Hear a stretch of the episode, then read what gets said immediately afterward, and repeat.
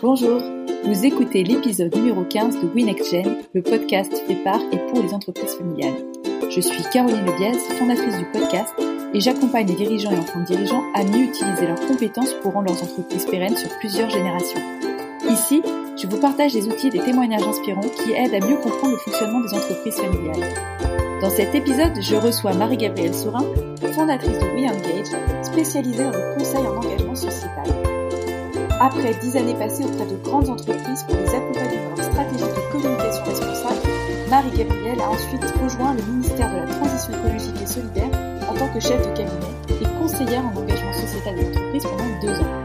Elle a ensuite créé l'agence WeEngage pour mettre son expérience et son réseau au service des entreprises et de leurs leaders qui souhaitent avancer activement sur le chemin de l'engagement pour un monde plus durable. Vous allez vite vous rendre compte que c'est une passionnée. Pour autant, elle ne manque ni de pragmatisme, ni de connaissance de l'univers de l'entreprise, même le plus petit. Et je ne vous en dis pas plus et je vous laisse à ma conversation avec Marie-Gabrielle. Vous retrouverez tous les éléments et les ressources dont je parle sur le site wenexgen.fr et sur les réseaux sociaux. En attendant, je vous souhaite une bonne écoute. Bonjour Marie-Gabrielle, merci Bonjour Caroline. témoigner sur euh, le podcast. Avant que nous ne commencions, je voulais te présenter. Donc, tu es la fondatrice de We Engage, une société qui fait du conseil en engagement sociétal. Mais pour les auditeurs qui ne savent pas ce que c'est, j'aimerais que tu nous expliques en quoi ça consiste. Oui, euh, donc d'abord merci. bonjour euh, Caroline, merci beaucoup pour euh, pour ton invitation. Je suis très heureuse de, de participer à ce à ce podcast. Juste pour, euh, oui, me présenter en, en, vraiment une minute. Donc moi, j'ai fait dix ans de, de conseils. J'ai accompagné des entreprises dans leur stratégie de relations publiques et de communication et d'influence. Et ensuite, j'ai passé deux ans au ministère de la Transition écologique et solidaire. Euh, C'était les deux premières années du mandat de, de Macron pour euh, travailler sur l'économie responsable et euh, le nouveau rôle des entreprises dans la société. Et donc, c'est forte de ces, euh, de ces deux expériences euh, et euh, des contacts avec beaucoup de dirigeants engagés que j'ai pu avoir que j'ai créé en effet We Engage. Et We Engage, c'est une méthode et c'est du conseil pour accompagner les entreprises dans leur stratégie écologique et sociétale ou dans leur engagement ou dans leur responsabilité sociale. Voilà, ça peut prendre plusieurs, plusieurs mots. Mais en gros, c'est les aider à penser ou repenser euh, leur entreprise dans un projet durable, c'est-à-dire qu'il soit à la fois bon pour l'économie, pour les hommes et pour la planète. Et c'est aussi un projet d'entreprise qui fasse sens pour toutes les parties prenantes de l'entreprise. Donc, c'est les dirigeants, les actionnaires, les membres de la famille quand c'est une entreprise familiale, les collaborateurs, mais aussi mon territoire, mes partenaires économiques, etc. En fait, moi, j'ai constaté euh, ces dernières années qu'il y a beaucoup d'entreprises et de dirigeants qui avaient envie d'aller sur euh, ces sujets-là. Euh, on entend parler des labels RSE, des raisons d'être, des entreprises à mission. Il y a aussi le mécénat, etc. Donc il y a beaucoup d'objets pour s'engager, mais euh, beaucoup d'entreprises sont perdues et savent pas comment prendre ce sujet et l'intégrer concrètement dans leur entreprise. Donc voilà, mon rôle c'est avec We Engage de les aider à à prendre ce que j'appelle ce chemin de l'engagement. Mmh. En effet, c'est vrai qu'il y a beaucoup de chemins et j'imagine quand on est dirigeant, on peut être un petit peu perdu. Mais toi, par contre, j'ai vu dans une interview que tu avais, tu avais dit que l'entreprise est le meilleur endroit pour changer le monde. Moi, ce qui me, ce m'interpelle, c'est de savoir comment tu es arrivé à cette conclusion. Oui, alors c'est vrai, je le, je le, je l'ai dit et je le, et je le pense avec euh, encore plus de conviction euh, jour après jour. Alors c'est vrai que le, le rôle de, de l'entreprise, sa place dans la société a beaucoup évolué ces, ces 30 dernières ces 30 dernières années, même, euh, même il y a plus longtemps encore, mais à fortiori ces 30 dernières années. Dans les années 90, euh, l'entreprise pouvait être philanthropique. Donc euh, on faisait du mécénat à côté de son de son activité, on pouvait de son business, l'entreprise pouvait euh, aider une association, avoir une fondation, etc. Mais ça avait un impact limité pour le reste de l'entreprise. Ensuite, on est arrivé dans les années 2000 à l'entreprise responsable, où est, arrivée la, la responsabilité sociale des entreprises. Et là, c'est mesurer ses impacts négatifs, c'est faire du reporting extra-financier et c'est euh, euh, proposer quelques actions un peu éparses pour l'environnement, par exemple, euh, dans son entreprise. Mais là, toujours, on est à un niveau non stratégique ou à côté du business. Et aujourd'hui, et c'est euh, tout l'enjeu de, de, ce podcast, aujourd'hui, on arrive à au stade de l'entreprise engagée. On l'appelle aussi entreprise contributive, entreprise citoyenne, voire même certains disent entreprise politique. En fait, cette entreprise, elle a compris que euh, la posture de euh, je fais du business sans prendre en compte le monde qui m'entoure n'est plus tenable. Euh, et donc, cette entreprise se dote d'une raison d'être. Elle devient bicorp ou entreprise à mission. Elle réfléchit à des nouveaux modèles économiques, comme l'économie circulaire ou l'économie de la fonctionnalité. En fait, elle se contente plus de compenser ses impacts négatifs, mais elle cherche à faire mieux, à produire mieux, à, à, à, à engager mieux, etc., pour avoir un impact positif euh, sur, euh, sur la société. Donc oui, pour répondre à ta question, je pense que euh, le meilleur euh, le, meilleur endroit pour changer le monde, c'est vraiment l'entreprise parce que c'est elle euh, qui est implantée dans un territoire, qui a des collaborateurs, qui utilisent des ressources naturelles. Elle est au cœur d'une chaîne de valeur. Elle a la capacité d'action et la capacité à répondre aux défis sociétaux et environnementaux qui sont ceux de la société, mais aussi ceux, enfin les nôtres collectivement les entreprises familiales en France, elles représentent 83% des PME et des ETI, ce qui veut dire un emploi sur deux, et donc elles ont un rôle essentiel à jouer dans le capitalisme responsable en mettant l'accent sur les valeurs, le sens de la communauté et les générations futures. Elles sont d'ailleurs pionnières dans la mise en place d'un capitalisme responsable. Ce que je souhaite te demander, c'est pourquoi est-ce que les entreprises, donc même celles qui ont déjà démarré des actions dans ce domaine, et elles sont nombreuses, elles doivent continuer à évoluer de plus en plus sur ce territoire de l'engagement sociétal? Alors oui, c'est vrai, moi je, je, je, vais plaider pour ma paroisse, mais bien sûr elles doivent continuer à avancer sur ce sur ce chemin parce que c'est ce qui leur permettra en fait la la durabilité, la pérennité et même leur leur, leur développement économique. En fait, il y a ce qu'il faut bien comprendre, c'est qu'il y a aucune entreprise qui qui restera ou qui gagnera dans un monde qui perd. Donc de toute façon, on doit tous prendre notre part pour que collectivement on puisse faire avancer, euh, j'allais dire en bien, euh, la société. Donc l'entreprise, pour assurer sa pérennité, doit fixer des objectifs bien sûr économiques, mais elle doit aussi fixer des objectifs sociétaux, des objectifs environnementaux et des objectifs sur l'humain ou sur euh, ses collaborateurs. Et donc les entreprises familiales, elles sont les plus à même de porter cette vision parce qu'elles ont dans leur ADN cette durabilité. Elles ont dans leur euh, euh dans leur raison d'exister euh, le, le, fait d'exister durablement et de traverser les, les, générations. Donc, ce qui est intéressant avec le l'engagement ou la responsabilité, c'est que quand on en fait un peu ou mal, c'est un coût. Mais quand on en fait beaucoup ou qu'on le pense au niveau stratégique, ça ne devient plus un coût, mais ça devient un champ d'opportunité. Ça permet euh, de travailler justement sur un projet plus, un projet d'entreprise plus durable. Ça permet d'innover. Ça permet euh, de s'inscrire dans le long terme. Ça permet de donner du sens, d'aligner euh, ma production avec les nouveaux besoins de mes consommateurs ou de faire des économies sur sa chaîne de valeur. Donc, moi, ce que je dis souvent aux entreprises, c'est que il est important qu'elles puissent prendre conscience de ce que j'appelle leur pouvoir sociétal, c'est-à-dire leur capacité avec leur business, avec leur activité, avec leurs collaborateurs, avec leur vision, à avoir un impact positif sur l'ensemble de leur euh, de leurs parties prenantes. Quand on a préparé le podcast, euh, moi il y a quelque chose qui m'a marqué, c'est que tu m'as dit en fait pendant des années euh, le consommateur en fait attendait des réponses de la part de l'État, euh, mettait souvent en cause finalement euh, les, les, entreprises, alors quelles qu'elles soient, hein, euh, souvent la grande distribution ou des grandes entreprises. Et aujourd'hui, on attend des entreprises qu'elles soient euh, une partie prenante à la solution. Comment est-ce que tu vois les choses de ton côté?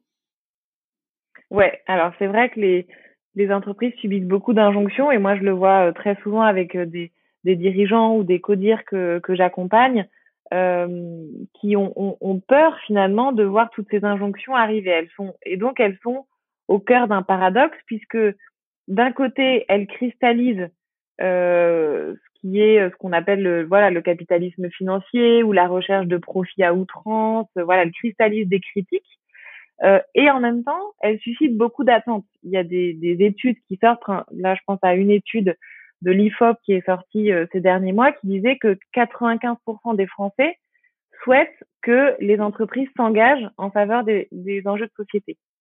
Donc, elles sont, euh, on, les a accusées d'être responsables de nos problèmes sociétaux, et maintenant, comme tu dis, on leur demande de faire partie de la solution.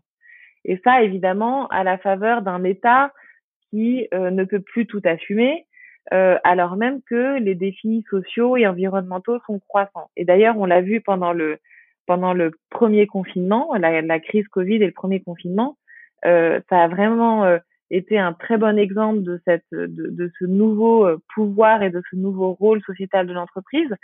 Pendant le confinement, c'est les entreprises qui ont été en première ligne euh, quand il s'est agi de euh, fabriquer des masques, de distribuer du gel hydroalcoolique, de protéger les salariés, euh, d'assurer que dans tous les supermarchés, il y avait effectivement les besoins de première nécessité qui arrivaient. Tout ça, c'est les entreprises et non pas l'État euh, qui ont joué ce rôle. Elles ont quasiment assuré euh, une mission de service public. Et donc, euh, face à ces, à ces, voilà, ce paradoxe ou à ces injonctions, moi, je constate qu'il y a trois, à peu près trois attitudes euh, différentes que je peux voir chez le, chez les, chez les dirigeants face à ça. Il y a l'attitude, euh, j'allais dire plus sceptique, donc ceux qui pensent que euh, aller regarder plus près de leur impact, ça va être source de contraintes, de coûts, ou qui même qui risquent de perdre du terrain face à la concurrence. Euh, ensuite, la deuxième attitude, c'est un peu plus modéré ou modéré ou attentiste. C'est ceux qui ils sentent qu'ils vont devoir y aller, euh, mais ils savent pas vraiment par où prendre le problème. Ils, voilà, ils disent euh, on va remettre à plus tard. Surtout en ce moment dans un contexte de crise, ça peut être l'engagement ou la responsabilité, ça peut être euh, bien souvent un réflexe qu'on a de dire non ça on verra plus tard. Et enfin, il y a une attitude, euh, troisième attitude, plus euh, volontaire ou sensée, c'est ces dirigeants qui ont envie de se tourner vers l'avenir et de se dire, voilà, moi je sais que je vais devoir affronter ce sujet, ce positionnement sociétal à un moment ou à un autre, donc autant le prendre à bras le corps et surtout, comme, surtout euh, comment je peux en faire des opportunités. Donc moi je peux que plaider pour pour cette cette troisième posture évidemment, mais de toute façon, j'ai jamais vu un dirigeant euh, qui avait euh, engagé son entreprise sur un chemin plus durable. J'ai jamais vu un dirigeant le regretter ou faire demi-tour. Au contraire, tous disent euh, mais en fait pourquoi je l'ai pas fait avant? bah, ce qui est plutôt chouette. Oui. Et euh, justement, euh, le dirigeant, il est jamais tout seul. Il y a quand même beaucoup de parties prenantes, donc que ce soit euh, les collaborateurs, que ce soit les clients, les fournisseurs et les actionnaires, donc encore plus a fortiori dans, dans une entreprise familiale. comment, à partir d'expériences différentes, de points de vue différents, d'histoires, tu arrives à faire en sorte que tout le monde ait un objectif commun. Et si on rentre un peu dans le détail sans révéler de secret, euh, est-ce que tu as des exemples, des moments de fois où tu as réussi à faire exprimer quelque chose à plusieurs personnes qui n'étaient pas convaincues? À quoi est-ce que ça tient euh, et qu'est-ce qu'on peut faire pour mobiliser tout le monde autour d'un but commun? Alors, la bonne nouvelle, c'est vrai, c'est qu'on arrive toujours à aligner, euh, à aligner les parties prenantes que tu as mentionnées autour d'un objectif commun et qui va sur le chemin de la durabilité. C'est vrai qu'en préalable, il y a euh, parfois un travail nécessaire à faire de euh, euh, que ce soit avec certains dirigeants ou certains membres de la famille dans le cadre des entreprises familiales, il y a la nécessité de tordre le cou à certaines idées reçues qui sont finalement des freins à l'action de, de, de, pas mal d'entreprises. Euh, pour te donner quelques exemples d'idées reçues que moi j'entends que moi j'entends beaucoup, c'est euh, moi, je suis là euh, d'un dirigeant. Moi, je suis là pour faire tourner mon entreprise. Euh, donc, les sujets sociaux et environnementaux, c'est pas mon affaire. Moi, je dois assurer la pérennité de mon business. Les sujets sociaux et environnementaux, c'est pas mon affaire. Bon, je l'ai dit tout à l'heure, on l'a vu, euh, l'entreprise n'est pas euh, une, une, bulle hermétique qui, qui vit en dehors de toute la société ou de toute réalité territoriale ou économique. Donc, bien sûr qu'elle est intégrée pleinement dans la société, elle devient actrice des sujets sociaux et environnementaux et surtout elle est dans le quotidien des Français. Donc euh, aujourd'hui, elle nous, elle habille, elle nous nourrit, elle nous, éduquent, elles nous aident à communiquer. Donc, bien sûr que les entreprises font société. J'aime pas trop ce terme, mais, pourtant c'est la réalité. Donc ça, c'est la première idée reçue. Ensuite, il y a euh, ça, c'est un, réflexe aussi qui est dû à, des biais cognitifs. Hein. C'est euh, bah oui, mais il y en a d'autres qui ont un impact plus négatif que moi, d'autres plus gros que moi. Moi, je suis plus petit, euh, euh, je peux passer sous les radars. Et là, moi, ce que j'aime bien euh, montrer ou ce que j'aime bien dire, c'est euh, que les chaque entreprise, même une TPE, a un impact. Ne serait-ce que sur ses collaborateurs, ne serait-ce que sur ses clients, ne serait-ce que sur ses partenaires.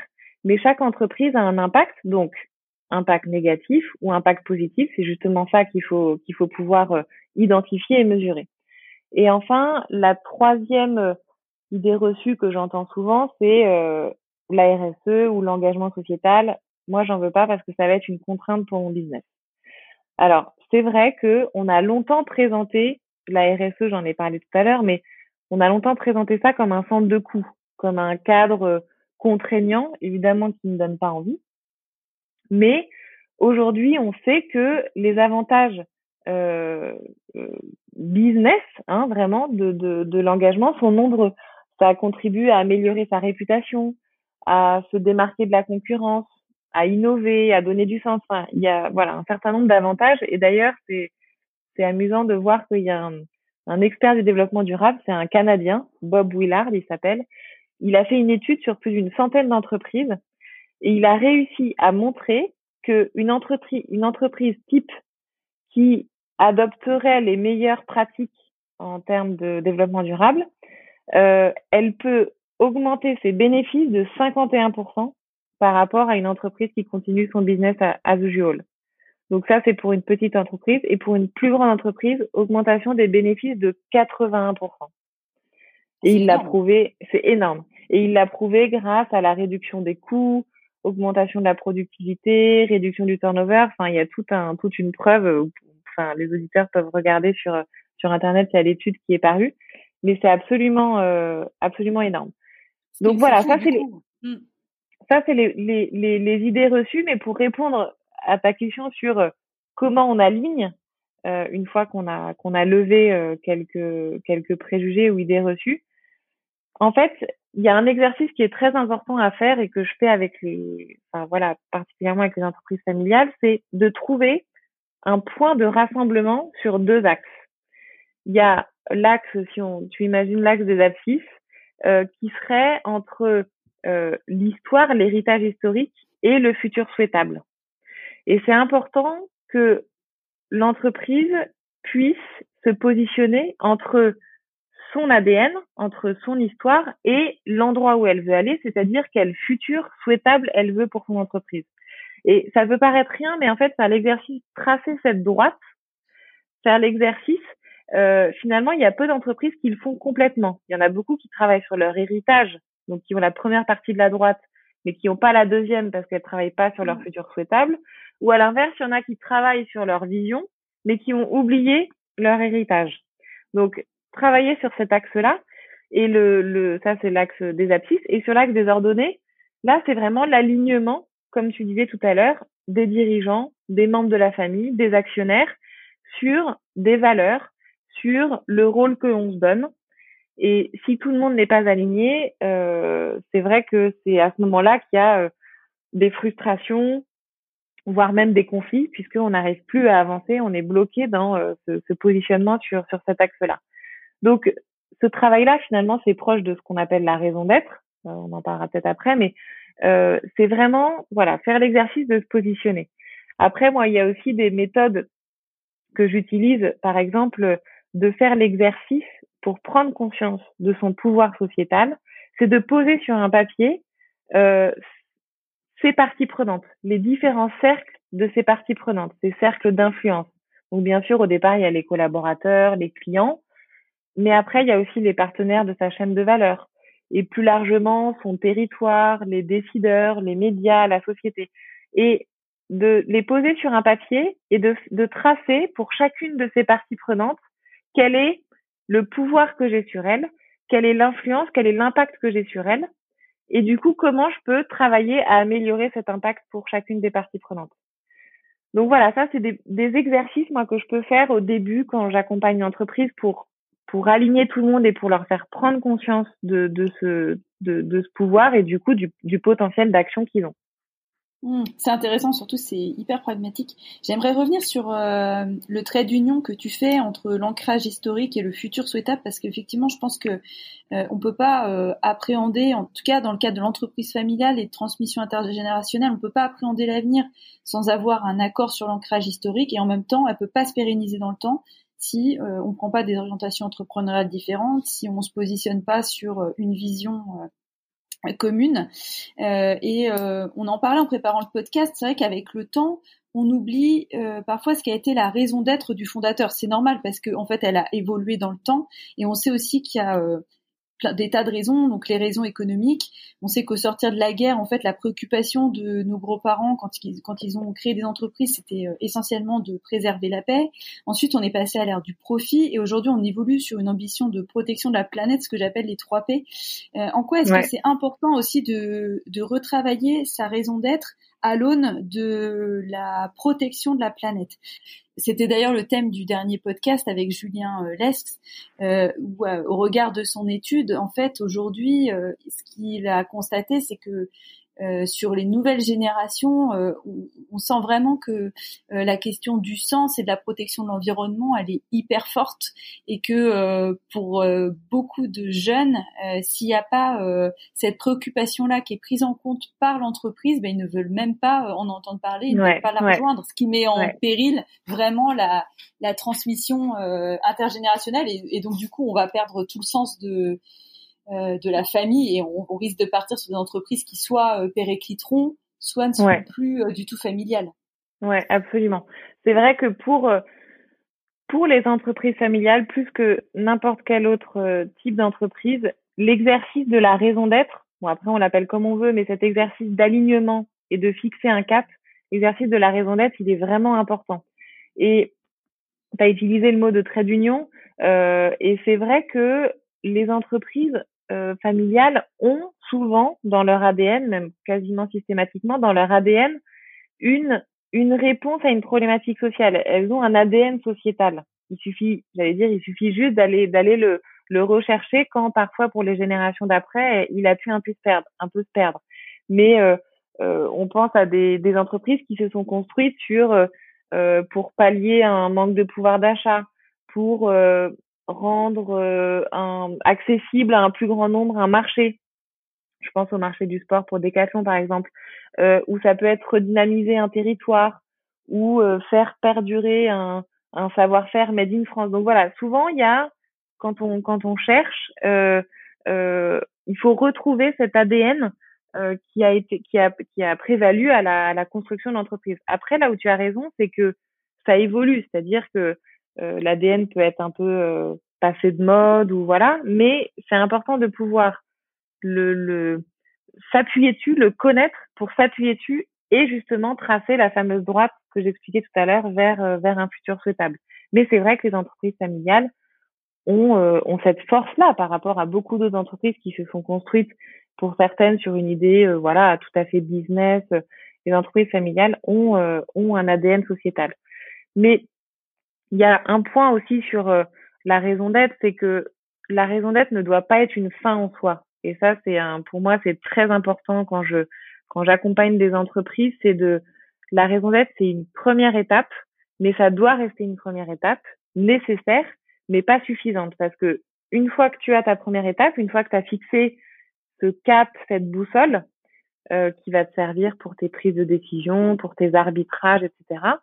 Euh, eh bien, il faut agir, en fait, puisqu'une entreprise, elle, elle, elle n'est pas seulement, c'est aussi, elle, elle doit être dans l'action. Et donc là, moi, j'accompagne les entreprises, c'est toute la, la, la question d'établir une stratégie d'engagement. C'est vraiment comment je vais choisir mes engagements et comment je vais activer mes leviers d'action. Par exemple, il y en a qui vont euh, euh utiliser leur gouvernance, en, qui vont s'interroger sur leur gouvernance en disant est-ce que j'ai envie de partager davantage le pouvoir? euh, certains qui vont s'interroger sur leur offre, leurs produits, en interrogeant les modes de production, de distribution. Certains vont activer euh, le marketing ou la vente. Par exemple, comment lutter contre la surconsommation, comment euh, favoriser la transparence sur la fabrication des produits. Donc voilà, il y a plein de, il y a le levier du territoire, le levier de la politique RH, le levier de l'impact environnemental, évidemment. Donc il y a plein de leviers à actionner. Donc un, ce travail préalable, et pour répondre à ta question, oui, il est nécessaire de faire ce travail de raison d'être pour aligner tout le monde et se positionner dans le temps. Et deuxièmement, euh, surtout, de faire un plan d'action pour pouvoir, au sein de son entreprise, concrètement, quotidiennement, euh, activer, euh, activer ces leviers. Et comme tu dis, euh, pour une entreprise familiale, c'est d'autant plus important puisque évidemment, elle veut continuer à traverser les générations. Euh, donc, il faut le rendre souhaitable, ce futur. Cette, société qu'on construit, il faut la rendre souhaitable. Sinon, qui en voudra Et certainement pas euh, euh, les, les, certainement pas les générations d'après. Mais la bonne nouvelle, peut-être pour conclure là-dessus, mais la bonne nouvelle, c'est que l'entreprise a toutes les clés pour agir. Elle a le pouvoir, elle a les ressources, elle, euh, elle a les, les capacités d'innovation, de, d'investissement et en plus, elle a créé des attentes par, pour la société. Donc la société l'attend. Donc j'allais dire, il manque plus que euh, l'étincelle pour euh, pour passer à l'action. Mmh. Bon bah je pense que tu auras suscité l'étincelle en tout cas par ton témoignage. J'espère. Et euh, pour conclure, est-ce que tu as des lectures que tu aimerais recommander ou mettre à disposition des auditeurs qui souhaitent commencer à s'intéresser à, à, ce à ce sujet? Ah bah je pourrais, euh, enfin oui, il y en a, il y en a beaucoup. Je pourrais en envoyer euh, plein. Euh, j'ai, pas mal de, de ressources euh, sur ces sujets. Peut-être un livre qui pourrait parler à tes auditeurs en particulier, qui est un livre qui est sorti il y a pas longtemps, qui a été publié par Monsieur Demurger, qui est le directeur général de la de la Maïf et qui a publié un livre qui s'appelle L'entreprise du XXIe siècle sera politique ou ne sera plus. Et lui, Pascal Demurger, il explique que il a engagé de la transformation de son entreprise vers un modèle plus euh, durable. Et l'étincelle, justement, chez lui, a été créée par euh, ses enfants qui lui ont dit euh, Mais en fait, papa, à quoi ça sert ton métier et pourquoi tu, pourquoi tu te lèves tous les matins? Est-ce que tout ça a du sens? Et voilà, c'est ce qui a provoqué l'étincelle. Donc, je me dis que euh, si, si, certains de, de, tes auditeurs lisent, lisent ce livre, peut-être que ça provoquera aussi chez eux euh, cette, cette même étincelle de l'engagement. Bah moi-même, je pense que je vais le lire et on mettra, je le mettrai à disposition dans les, dans les notes du podcast. Ça se très bien. Ouais, bah, je te remercie euh, vraiment pour ton témoignage et vraiment les apports que tu voilà que tu as pu mettre à disposition des auditeurs. Merci, Merci beaucoup. à toi. Et puis, je te dis à très bientôt. Merci à toi pour l'invitation. À très bientôt. Au revoir.